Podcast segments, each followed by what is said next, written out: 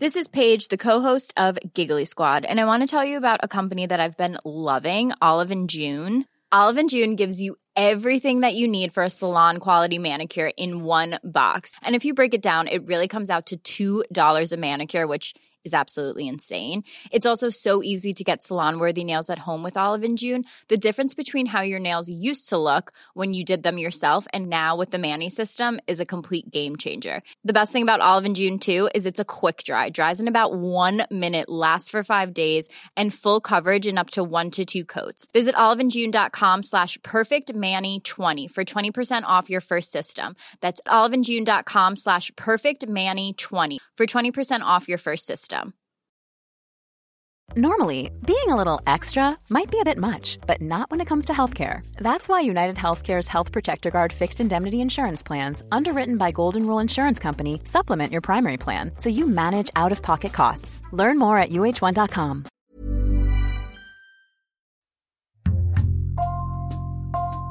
Bonjour, c'est Jules Lavie pour Code Source, le podcast d'actualité du Parisien.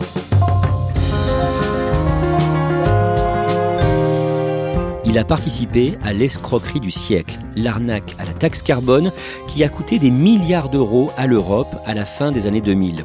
Ancien financier devenu hors la loi, Arnaud Mimran, 49 ans, a été reconnu coupable le 25 juin d'avoir organisé l'enlèvement d'un trader pour lui soutirer 2,5 millions et demi d'euros en 2015.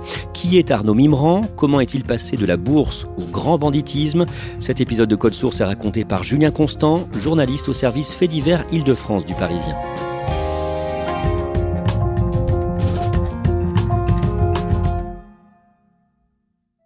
Ce matin, le président de la Cour d'assises est revenu euh, sur les faits. Il y a sept personnes qui sont jugées à partir d'aujourd'hui et pour trois semaines pour, vous l'avez dit, l'enlèvement, la séquestration et extorsion de fonds d'un trader suisse. Du 9 au 25 juin, l'enlèvement violent d'un trader suisse est jugé par la Cour d'assises de Paris.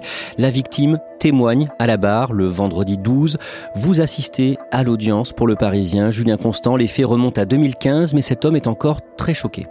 Il est très choqué. Euh, c'est une expérience qui l'a beaucoup affecté, au point que, en rentrant chez lui en Suisse euh, le lendemain des faits, il raconte qu'il a dormi avec sa fille pendant euh, près d'une semaine et qu'encore aujourd'hui, il est très paranoïaque.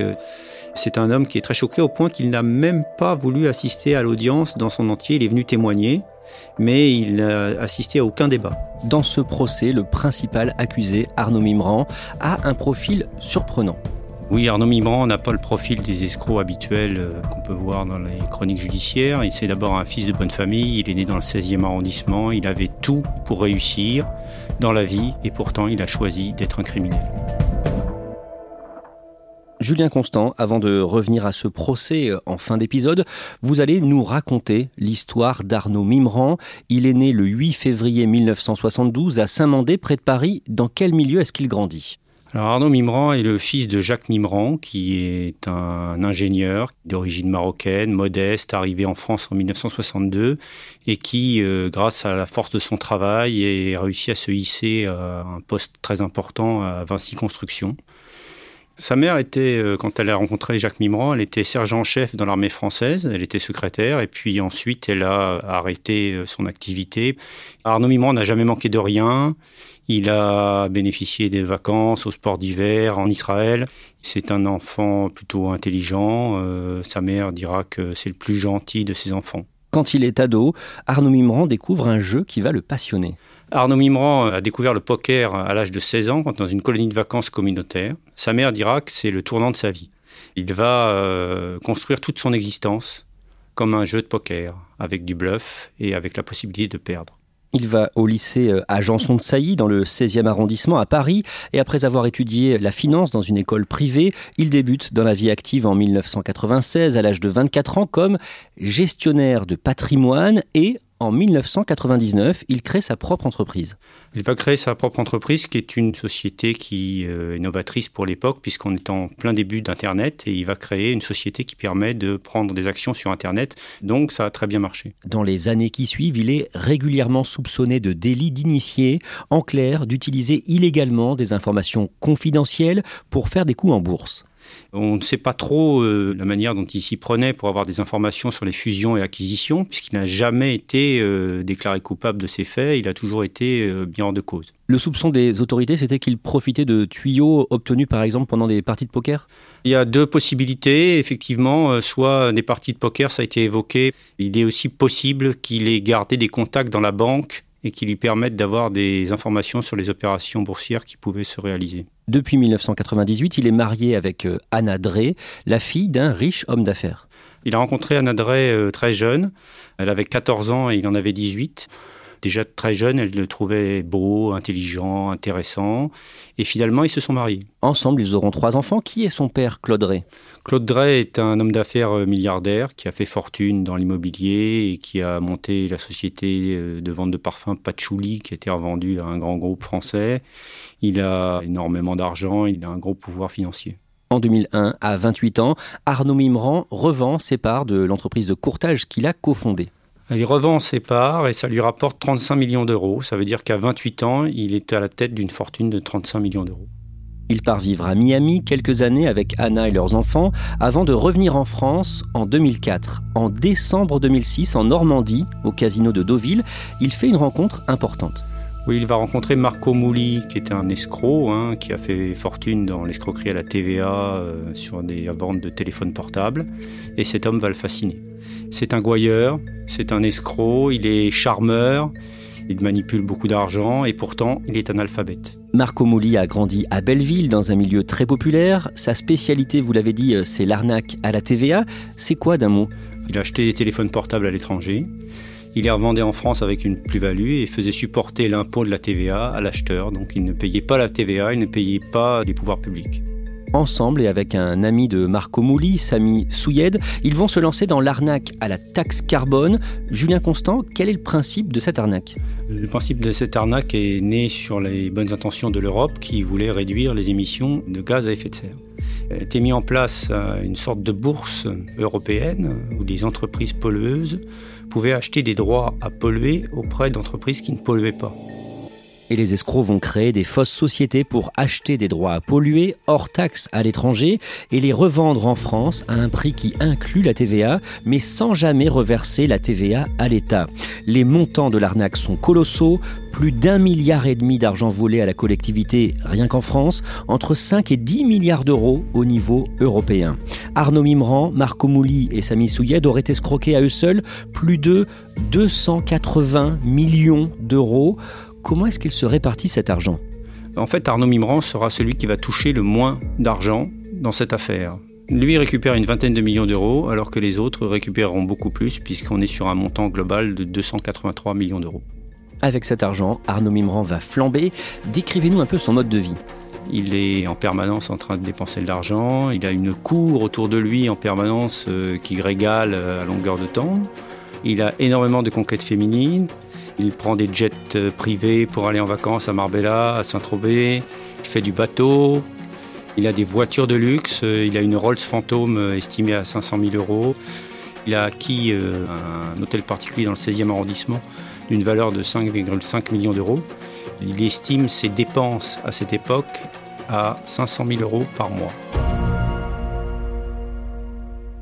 En 2010, Samy Souyed, qui n'aime pas les banques, confie une très forte somme d'argent à Arnaud Mimran.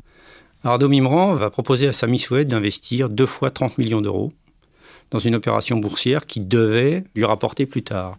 Pour Samy Souyed, c'est une opportunité. Euh, il croit à Arnaud Mimran dans un premier temps et ensuite se rend compte assez rapidement qu'il y a anguille sous roche. Samy Souyed s'inquiète de ne pas voir venir de dividendes de ce placement et à l'automne 2010, le 14 septembre, Arnaud Mimran lui donne rendez-vous à Paris. Samy Souyed fait le voyage d'Israël pour ce rendez-vous spécifiquement. Il doit faire l'aller-retour dans la journée. Que se passe-t-il ce jour-là? Alors il rencontre Arnaud Mimran qui lui remet euh, une somme de 300 000 euros en liquide. Sami Souyet doit repartir rapidement en Israël et euh, Arnaud Mimran le rappelle pour lui dire qu'il a oublié de lui remettre une bague qui est destinée à sa femme, une bague où il y a un diamant avec une tête de mort. Et Arnaud Mimran donne rendez-vous à Sami Souyed, porte-maillot. Sami Souyed se rend au rendez-vous à la porte-maillot. Il est en face d'Arnaud Mimran qui lui remet la bague et à ce moment-là apparaissent deux hommes sur un scooter nacré. Il tire à six reprises, Sami Souyed meurt immédiatement et la bague roule sous une voiture. À cette période, Arnaud Mimran est séparé de sa première épouse, Anna Drey, et il vit avec un mannequin avec qui il aura trois enfants, Claudia Galanti. Qui est-elle d'amour? Claudia Galanti est un mannequin d'origine paraguayenne qui vit en Italie et qui fait de la télé-réalité. C'est une très belle femme. Le père de sa première épouse, l'homme d'affaires Claude Drey, est très remonté contre Arnaud Mimran, qu'il soupçonne notamment d'avoir frappé Anna quand ils étaient ensemble, et Claude Drey va chercher à faire tomber son ancien gendre. Claude Drey n'a jamais vraiment beaucoup aimé euh, Arnaud Mimran, il était contre euh, cette union. Il n'a pas du tout apprécié le fait qu'il ait complètement détruit sa fille, qui est devenue toxicomane à cause d'Arnaud Mimran, qui n'a cessé de la tromper au vu au su de tous. Il a complètement détruit euh, son épouse. À un moment, en 2011, Arnaud Mimran se rapproche d'Anna. À cette époque, la situation conjugale n'est pas très claire puisqu'ils sont divorcés. Mais il est souvent chez elle, il dort chez elle, il se rapproche dans le dos du père et de la famille. Hein. C'est un peu clandestin comme relation. Mais Anna Drey a encore beaucoup d'espoir et parce qu'elle est encore très amoureuse. Le 25 octobre 2011, au matin, Claude Drey est retrouvé mort dans sa vaste villa de Neuilly, près de Paris. On ne sait pas comment les assassins de Claude Drey sont entrés et sortis de cette villa hyper sécurisée. C'est son majordome qu'il a découvert sur un tapis, tué de trois balles de 7,65, et il a été alerté le matin car le volume de la télévision était beaucoup trop fort. Il était seul ce soir-là avec son majordome qui s'est retiré dans ses appartements euh, en fin de soirée. Cet homme n'a rien entendu. Il n'y a aucune trace d'effraction. La seule piste, euh, le majordome, dans une seconde audition, dira qu'il avait peut-être oublié de fermer la fenêtre. Mais ça ne résout pas le problème de l'entrée dans la maison, qui était hyper sécurisée. Ça expliquerait peut-être le lieu de fuite en fait. Aux obsèques de Claude Drey, Arnaud Mimran insiste pour faire partie des hommes qui portent le cercueil. Dans les mois qui suivent, il coupe les ponts avec Anna, il reprend son mode de vie fastueux et en 2012, pour la bar mitzvah de son fils, il met le paquet déjà concernant les invitations. Pour cette bar mitzvah, il y a une centaine d'invités. Il envoie en guise de carton d'invitation des iPads pour chacun des invités, produits de luxe à cette époque. Et pour la musique, il embauche les deux stars de la musique, Puff Daddy et Pharrell Williams fête organisée dans un pavillon proche du Bois de Boulogne le 17 novembre 2012. Le vent commence à tourner pour Arnaud Mimran en 2013. Le 23 avril, son ami Marco Mouli est interpellé par les agents des douanes et les enquêteurs veulent l'arrêter, lui, Arnaud Mimran, en 2014, à l'aube, le 2 décembre. Que se passe-t-il ce jour-là? C'est un drame pour Arnaud Mimran, car euh, sa petite fille de 9 mois est morte d'une infection. Il va rentrer à son domicile parisien. Sa femme, qui était en vacances à Dubaï, euh, va aussi revenir euh, rapidement rue de la Pompe. Et toute la famille va se réunir là pour se soutenir dans cette épreuve. C'est un deuil difficile, dira Claudia Galanti. Elle dit qu'elle passe ses journées au lit, qu'elle pleure, que c'est le drame de sa vie. Arnaud Mimran n'est pas bien aussi. Il arrête de sortir, euh, il arrête de faire la fête. Euh, il est affecté par ce décès. Les enquêteurs décident de lui laisser le temps de dire adieu euh, à sa fille. Il n'est donc pas interpellé ce jour-là. Il reporte l'opération. Julien Constant, on en arrive à l'affaire jugée ce mois de juin à Paris. On est donc environ un mois après ce décès. On est en janvier 2015. Arnaud Mimran dit à un trader de venir à Paris. Quelle est l'idée? L'idée est d'appâter le trader en lui faisant croire qu'il va faire une opération boursière qui va lui rapporter de l'argent. Et pour ça, il doit lui présenter un banquier qui doit lui donner une information sur euh, une affaire qui tournerait autour de Vinci. Et ça fait des semaines qu'il parle de ça Oui, Arnaud Mimran l'a un peu préparé. Il est allé en Suisse, il lui a proposé une affaire, il s'est renseigné sur le personnage avant qu'il se donne rendez-vous à Paris. Alors que se passe-t-il le 15 janvier à Paris? Le trader suisse doit rencontrer un banquier dans un restaurant avec Arnaud Mimran. Il est donc question d'un rendez-vous euh, dans Paris, mais Arnaud Mimran lui téléphone et lui dit qu'ils ont rendez-vous à Boulogne pour rencontrer ce fameux banquier. Le trader suisse s'inquiète, il demande un peu des, renseignements au concierge de l'hôtel, on lui dit non, il n'y a pas de restaurant, mais enfin il y va quand même. Son taxi habituel l'emmène dans une rue de Boulogne où il a rendez-vous. Ils arrivent, il pleut, il fait froid, c'est l'hiver, euh, c'est la nuit. Euh, Arnaud Mimran est injoignable au téléphone. Et arrive un homme de main à bord d'un véhicule un peu cabossé qui lui dit qu'il est le chauffeur d'Arnaud Mimran qui va l'emmener le rencontrer. Le trader suisse monte dans cette voiture, mais elle ne va pas rouler très longtemps. La voiture s'arrête, quatre hommes en cagoulé apparaissent, ils se saisissent du trader et crient police française. Le trader est emmené dans le fourron. Il est battu, il est attaché et il lui ordonne de passer des ordres de bourse. Il s'agit d'acheter pour près de 15 millions d'euros d'actions Cassidy Venture, une société qui est en fait une coquille vide et qui n'a aucune valeur. Une bonne partie des actions appartiennent à Arnaud Mimran et son épouse. Et le banquier Morgan Stanley refusera d'acheter ses actions pour le trader en le rappelant, lui disant que c'est totalement stupide et qu'il ne peut pas accéder à cet ordre. Les malfaiteurs sont en panique. Ils décident de séquestrer le trader. Il est emmené dans un appartement d'Aubervilliers. Le trader tente de s'échapper dans la soirée. Il est à nouveau battu. Il passe la nuit et en fin de soirée, Arnaud Mimran apparaît avec un homme qui dit d'être le chef, s'appelait Charlie. Arnaud Mimran a l'air d'être battu et présenté comme une victime. Il a des traces sur le visage. Pendant tout le temps de la séquestration, le scénario consiste à dire que Arnaud Mimran leur doit de l'argent et qu'il faut qu'il rembourse. Et on oblige le trader à passer par une autre voie pour acheter pour 2,5 millions d'actions qui ne valent rien. Et donc le trader a finalement euh, accepté, il n'a pas eu le choix, hein, euh, d'acheter pour 2,5 millions et demi d'euros euh, d'actions d'une entreprise sans valeur. Ensuite, rien ne se passe comme prévu. Arnaud Mimran part à Londres pour passer le week-end chez sa sœur. Le 19 janvier, Sabir Titou, alias Titax, qui est le chef de l'équipe des bandits qui séquestrent le trader, sera abattu devant son domicile de Taverny. Le lendemain, Arnaud Mimran rentre de Londres, il est interpellé par les douanes judiciaires et les bandits n'ont plus de chef. Que font-ils?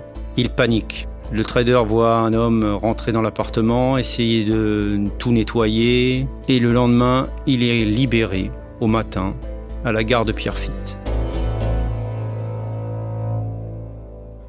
Arnaud Mimran est donc euh, derrière les barreaux. Il sera condamné pour euh, l'arnaque à la taxe carbone en première instance en 2016 et en appel en 2017 à une peine de 8 ans de prison ferme. Cette année, au printemps, il attend sa libération, mais les mauvaises nouvelles s'accumulent pour lui. Arnaud Mimran est soupçonné depuis euh, le début des deux affaires d'avoir commandité l'assassinat de Sami Souyed et celui de son beau-père Claude Drey. Un nouveau juge d'instruction a été nommé pour enquêter sur ces deux affaires. Il a décidé de les joindre et de mettre en examen Arnaud Mimran, ce qui lui vaut d'être en détention provisoire. Comme promis, on en vient à son procès dans l'affaire de l'enlèvement du trader suisse. Julien Constant, est-ce que vous pouvez nous décrire Arnaud Mimran pendant ce procès? À la barre, il est comment? Arnaud Mimran est un peu empâté, il a pris 10 kilos en prison, il est toujours euh, séduisant, avec euh, les cheveux mi-longs, une chemise blanche, il s'exprime, euh, il conteste, il nie beaucoup. Face aux accusations, il a réponse à tout. Il a une théorie, c'est qu'il a été doublé par Titax, qui aurait enlevé le trader et qu'il aurait ensuite lui-même menacé. Il se présente comme une victime de Titax. Le vendredi 25 juin, le verdict tombe pour Arnaud Mimran. Il est condamné à 13 ans de réclusion criminelle. Julien Constant, pendant son procès, est-ce qu'Arnaud Mimran a semblé regretter sa dérive criminelle? Arnaud Mimran ne regrette pas sa dérive criminelle car Arnaud Mimran se présente toujours comme un innocent. Pour la taxe carbone, euh, il était un simple investisseur. Pour les meurtres de son beau-père et de Sami Souyed, euh, il n'est pas impliqué. Et pour l'enlèvement du trader suisse, euh, il a été doublé par Titax, qui est une vague connaissance, qui lui a été présentée dans un bar un jour. Il a réponse à tout, il a une, explication pour tout, mais ça n'est jamais de sa faute. Si je tue quelqu'un et qu'on m'accuse, ben, je peux pas tuer une deuxième personne autour de moi, ni une troisième. Je me dis là, ça va, être, ça va devenir flagrant. Les meurtres, euh, on peut m'en mettre 20, hein. c'est facile hein, après. D'après nos confrères de l'agence France Presse, quand il est revenu dans sa cellule, il aurait tenté de mettre fin à ses jours. Oui, euh, c'est ce qu'a affirmé Jean-Marc Fédidac, son avocat à l'agence France Presse. Il a expliqué qu'Arnaud Mimran était euh, très affecté par cette décision euh, de justice et qu'il aurait tenté de mettre fin à ses jours, ce qui a donné lieu à une intervention des pompiers à la santé.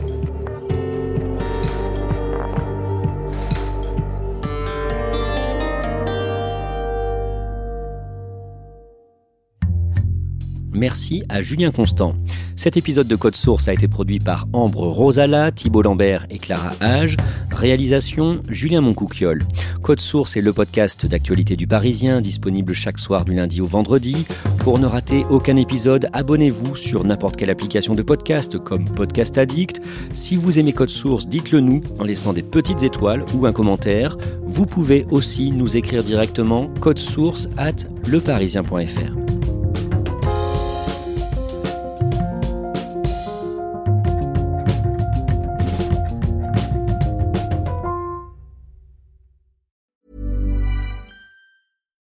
Flexibility is great. That's why there's yoga. Flexibility for your insurance coverage is great too. That's why there's United Healthcare Insurance Plans. Underwritten by Golden Rule Insurance Company, United Healthcare Insurance Plans offer flexible, budget friendly coverage for medical, vision, dental, and more.